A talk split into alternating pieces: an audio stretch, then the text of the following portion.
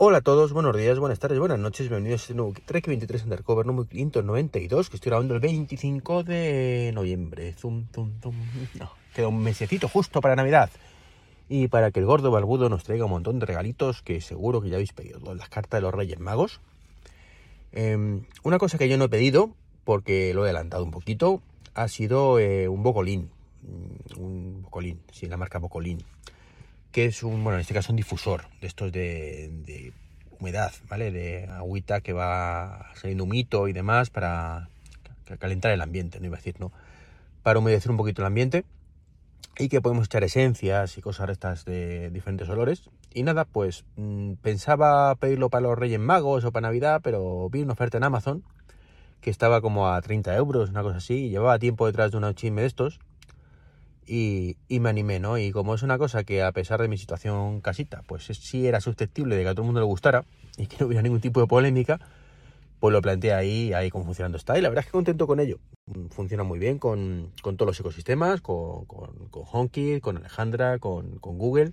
Así que nada, lo único, lo de siempre con estos casos, eh, desde la propia aplicación se le puede programar, pues que cambie de color habitualmente, que haga eh, combinaciones y cosas de estas.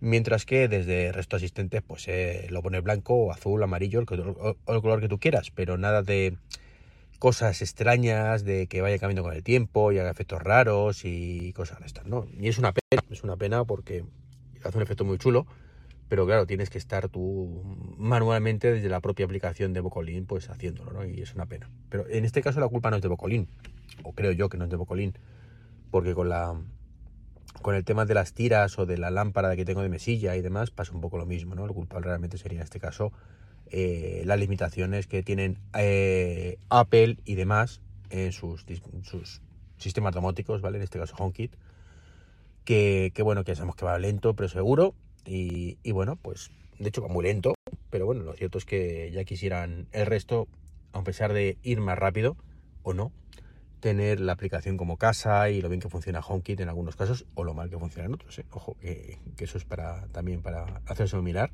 Pero bueno, es otra historia, ¿no? Quería hablaros hoy de, de Passkey. Mm, este nuevo estándar basado en, bueno, Passkey es el nombre que le pone Apple, si no recuerdo mal.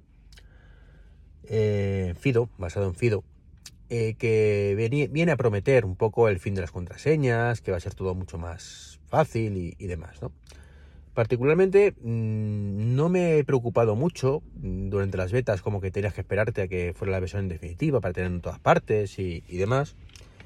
Y ha pasado un poco inadvertido, apenas tiene apoyos, o sea, hay pocas empresas realmente más allá de, bueno, de algunas contadas que ya lo tengan implementado y quería probarlo, ¿no? Quería probarlo y bueno, pues vi que, PayPal lo tenía, pero mm, lo tenía, pero no, no lo tiene, porque es en Estados Unidos solo.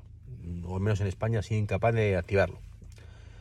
Y buscando, buscando, he visto que había dos tipos de, de, opciones, ¿no? Para, usar Passkey, este, el, rollo este, ¿no? Una de ellas es, pues como contraseña, como en el caso de, código de PayPal, que lo tienen en, en Estados Unidos. Y otra es como por ejemplo Google, que lo tiene también como, pues eso, la, autorización y estado, eh, verificación en dos pasos, ¿no? Y una de ellas es Passkey. Entonces, bueno, pues para probarlo me vale y, lo probé. ¿vale? Me di alta en Google, de activar verificación en dos pasos, añadir dispositivo, llave no sé qué. Eh, entonces te pide autorización en el iPhone eh, a, través de la aplicación YouTube, como hacéis siempre. No sé por qué a través de YouTube, pero bueno.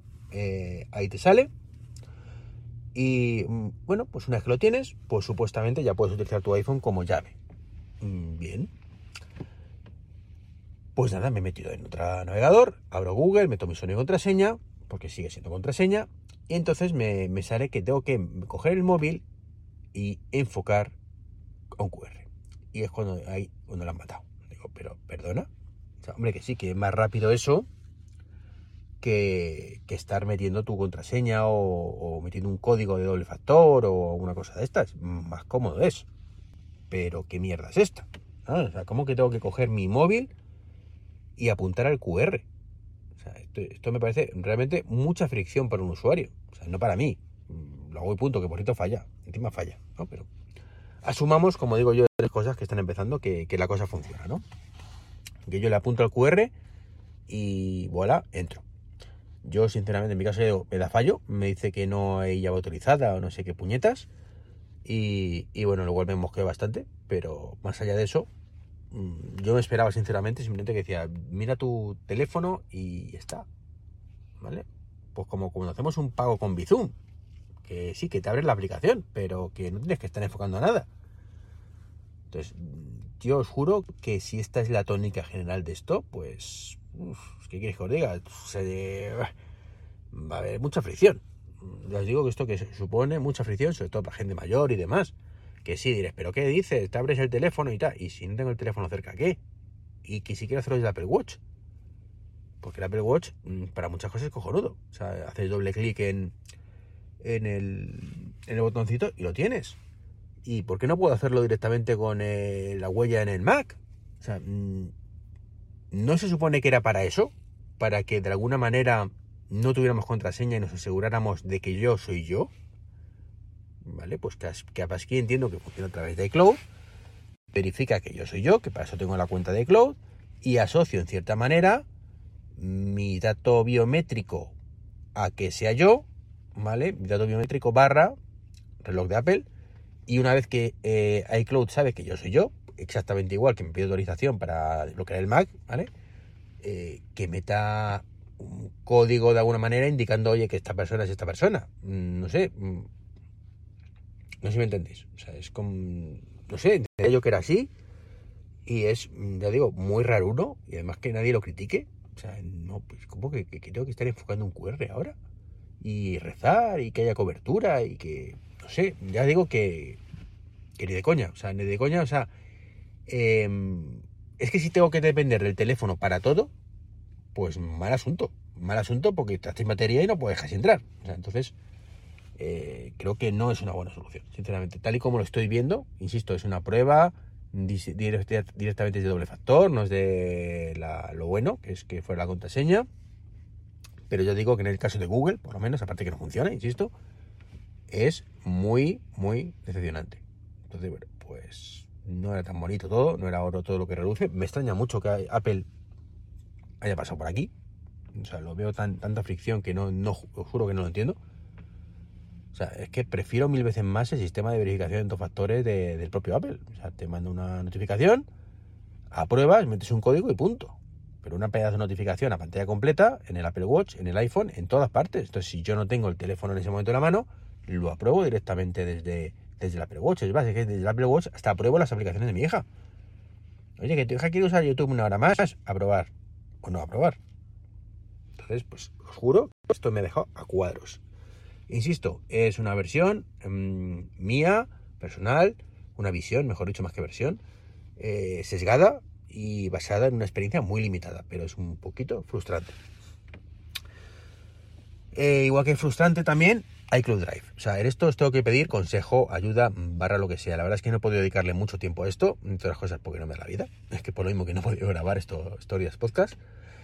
Y me ocurre una cosa muy curiosa, ¿no? Yo, bueno, yo soy ahora mismo, estoy como formador, entre otras cosas. Y, bueno, pues yo tengo mis keynote, donde voy dando, estoy dando actualmente dos cursos, uno por la mañana y otro por la tarde. Y, bueno, pues mi problema viene que cada vez que cierro el Mac o que pasa algo, que cierro la aplicación o, lo que sea, me vuelve a descargar el Keynote. Y dirás, pues, ¿cuál es el problema? Pues a lo mejor el problema es que como funciona como el culo iCloud, pues hay veces que o, que, o la Wi-Fi donde estoy conectado no va bien, pues que hay veces que no, me tiro 10 minutos hasta que puedo abrir el Keynote, y suponiendo que, suponiendo que lo abra. Entonces, vamos a ver, eh, no entiendo nada. No puedo de alguna manera decir esto, o bueno, no, no debería tener que decirlo, ¿no? Pero que las aplicaciones o los archivos recientes se queden ahí, de verdad.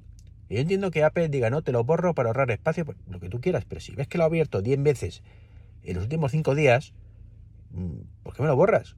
y no hay manera como en, otras nubes, por ejemplo en la de Microsoft o, tal, decir esto, descargámelo. Y conté con eso aún así, Apple te lo borra. Mm, y te deja descargarlo, ¿no? Entonces, es para mí también, mm, eh, yo siempre he sido partidario de la sincronización más que de la descarga del tema online y demás, y esto mm, me está dando la razón, que es mucho mejor idea lo que ha hecho siempre, que sí, que te ocupa espacio, Pero claro, es que depender de que te lo descargue. Mm, imagínate que va a ser un avión. Eh, bien, un avión. Voy a abrir mi archivito que he terminado esta mañana en, el en casa y termino de editarlo. Pues no puede, porque el capullo te lo ha borrado, porque la ha brotado y punto pelota. Entonces, bueno, es como digo, un poco frustrante y no entiendo por qué. Y bueno, ya para terminar, quería hablaros de una estupidez que tenemos el ser humano y es que somos un poquito mm, estamos polarizados completamente. Ya la sociedad está polarizada hasta tal punto que ya ni por dónde cogerlo. Y da la sensación de que nos cabremos por todo si, y, creemos en los productos o no creemos en los productos en plan masivo o nefastamente fracaso, ¿vale? O sea, no podemos entender ya en nuestra cabeza, y aquí me nos meto a todos, ¿vale? Que una cosa no sea para nosotros. Entonces, cuando una cosa no es para nosotros, automáticamente se convierte en un fracaso rotundo. Eh, y si es para nosotros y no nos gusta, pues también va a ser un fracaso rotundo. Y si es para nosotros pero nos gusta, pero no vende, pero no le gusta a todo el mundo, pues también va a ser un fracaso rotundo. ¿vale? Y esto es algo que estoy viendo cada vez más. Da la sensación de que esto además fomentado en, entre otros por la propia Apple, mm, porque eso es una cosa que, que me saca de mis casillas. Y es que no todos los productos son para todo el mundo y no todos los productos hace falta que vendas 10 millones de unidades al día. Y estoy viendo muchas cosas. Eh, lo estamos viendo, por ejemplo, con la polémica siempre del coche eléctrico. Es que no es para todo el mundo, es que, es que, es que, es que Tati, es que vaya. Mm, vale, a día de hoy no es para todo el mundo. ¿Y eso significa que es un fracaso? ¿Significa que es una mierda? ¿Significa que hay que criticarlo? ¿Significa que hay que hacer hundirlo? ¿Significa que no tiene la gente derecho a comprarse un coche eléctrico? No. Y también lo estoy viendo el tema del, VR y demás. Y yo mismo lo he criticado muchas veces porque es que. Mm, pero lo he criticado el sentido contrario, ¿no? Que parece que es como, es que esto va a ser el, la siguiente, lo llaman la gran cosa, ¿no? Que viene, el Big Thing, el sustituto del iPhone. Eh, bueno, pues, pues no, esto no va a sustituir al iPhone, lo he dicho siempre, y, pero tampoco es el muerto total, no va a ningún lado, esto es para cuatro frikis y esto es una mierda y no vale para nada, tampoco. Esto va a ir evolucionando y cada vez captará más público y se convertirá algún día en algo, no voy a decir masivo, eh, quizás mayoritariamente sí, ¿vale? Pero punto. Pero no es un próximo iPhone. No va a ser un dispositivo que haya en todas las casas y mucho menos que haya en todas las casas cuatro. Es un dispositivo que habrá en muchísimas casas y a lo mejor hay uno. Tema de VRs. ¿Que el AR será un poquito más masivo? Sí, cuando triunfe, cuando funcione y cuando esté en condiciones. Pero para eso quedan años, pero muchos años. Hablando a lo mejor de 5 o tirando más para 10 años. Entonces, lo que pasa es que todo esto requiere una serie de pasos intermedios necesarios. Como yo decía ayer, eh, desde ayer en un podcast que, estuve de WinTablet, ¿no? no entiendo que nos pongamos todos siempre, e insisto, que esto es las propias empresas también. Apple ya sabéis que si no vende 10 millones de unidades al día es un fracaso y que aunque otras empresas darían palmas con las orejas de subsistir solo de un producto que, que Apple considera un fracaso, ellos para ellos no y cancelan el producto. No lo entiendo, sinceramente, no lo entiendo, ¿no? Entonces ya digo, hay muchísimos productos y va a ser la tendencia, insisto, cada vez más, estoy convencido, de que las cosas no son para todo el mundo y no todo el mundo va a comprarlas. Entonces, igual que no pasa nada, porque no todo el mundo tenga un iPhone, ¿vale? Unos tendrán un iPhone, otros tendrán un Android. Em, no va a pasar nada porque no todo el mundo tenga una gafa, no va a pasar nada porque no todo el mundo tenga un smartwatch, eh, no pasa nada, ¿vale? Y no, los smartwatches no es la gran cosa que tiene todo el mundo, pero tiene mucha gente y cada vez más. Y eso con todo. Bueno. Creo que deberíamos quitarnos un poco esa tontería, porque no tiene otro nombre, esa gilipollez, esa polaridad de que si no es un mega éxito es un mega fracaso, porque no es así, insisto. Cada vez más la tendencia va a ser que haya muchos productos que no sean un éxito ni un fracaso. Simplemente, pues están ahí, ¿no? Eh, la gama de altavoces. Pues bueno, pues altavoces se venden muchos, pero si el que más vende seguramente será Amazon, a pesar de que ha salido ahora la noticia de que pierden pasta por, aburrir. Y bueno, pues vale, pierden pasta para aburrir, pero es que hay una gama enorme y ninguno triunfa. Sí, hay algunos que se venden más y otros que se venden menos, pero es necesario que sea así. Pero no, no, no tenemos que quitarnos la cabeza que necesitamos un único producto que sea el, para petarlo. Tiene que haber diferentes gamas de todo.